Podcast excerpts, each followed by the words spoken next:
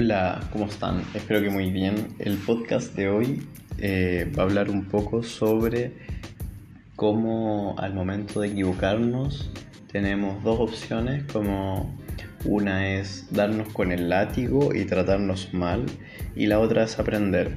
Y vamos a mostrar por qué la segunda sería más constructiva, más terapéutica y por qué la primera finalmente es absurda desde un punto de vista psicoterapéutico y al final con el tiempo va mermando el autoestima. En el caso de que yo me equivoque y me juzgue y me apunte con el dedo, no sería productivo debido a que me siento mal conmigo mismo, voy bajando mi autoestima porque me siento incapaz de gestionar un tema y probablemente cuando vuelva a ocurrir la situación sienta miedo, ansiedad y mucho nerviosismo al momento de enfrentarme de nuevo a ese desafío.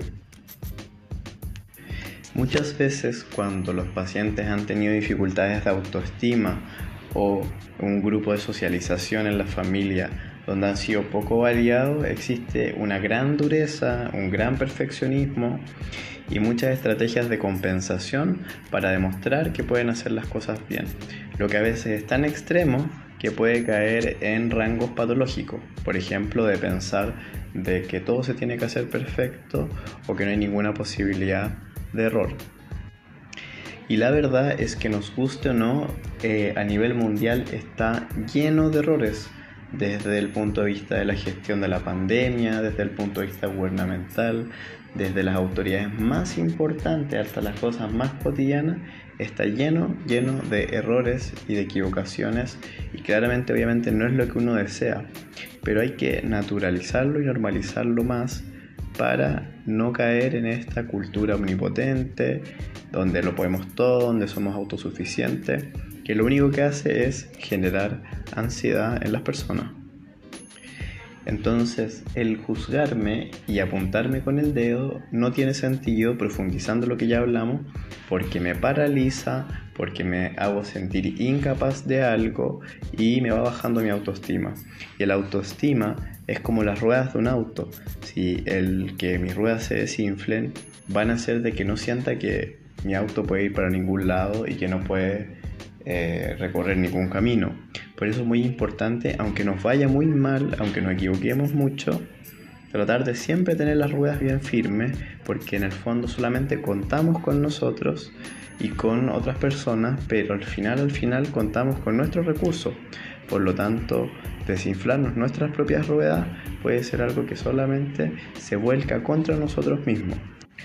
Cuando miramos una equivocación o un error como una instancia de aprendizaje, eso puede ser extremadamente constructivo para nosotros. Porque de alguna manera aprendo lo que podría mejorar cuando vuelva a ocurrir lo mismo. Entonces, por ejemplo, si tengo un trastorno alimentario y un día comí muy mal, más que apuntarme con el dedo, más que tratarme mal, lo que importa es saber qué me llevó emocionalmente a ese desorden alimentario y si volviera a ocurrir algo similar, ¿qué podría ser distinto?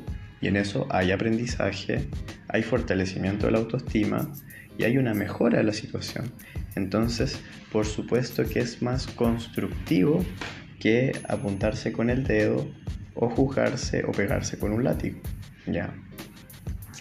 Obviamente esto tiene que ver con la mejora continua y yo no soy condescendiente en el sentido de que me equivoco y como no me quiero juzgar, no aprendo nada.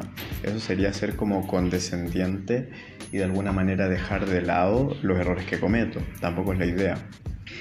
Lo que es importante poner énfasis es que yo miro la situación, la proceso, veo cuál es mi error, dónde estuvo mi intencionalidad, para bien o para mal, y lo único que yo puedo hacer hacia el futuro es que si yo vuelvo a pasar por la siguiente situación, como ya aprendí, tengo una nueva forma de gestionarla.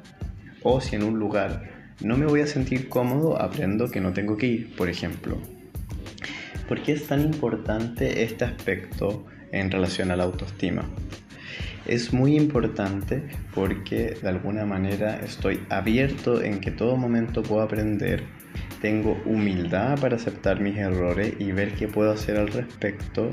Y lo tercero es que al tratarme con más cariño, de forma más amorosa, más constructiva, las ruedas de mi auto van a ser bien fuertes porque cuento conmigo y si me equivoco sé que no me voy a torturar, no me voy a tratar mal, por lo tanto me va a ser mucho más fácil aprender y gestionar el tema para adelante en vez de eh, con una pala hundirme tres metros debajo de la tierra. Por eso es fundamental que al momento de un error o una equivocación uno puede aprender y mejorarlo en un futuro, manera terapéutica constructiva de abordarlo, o apuntarse con el dedo, tratarse mal, bajar el autoestima, bloquearse y al final caer en la compulsión o repetir una y otra vez el mismo error. Espero el podcast les haya gustado. Les pido que si es de su gusto lo puedan compartir y estén atentos a nuevos podcasts que vayamos subiendo.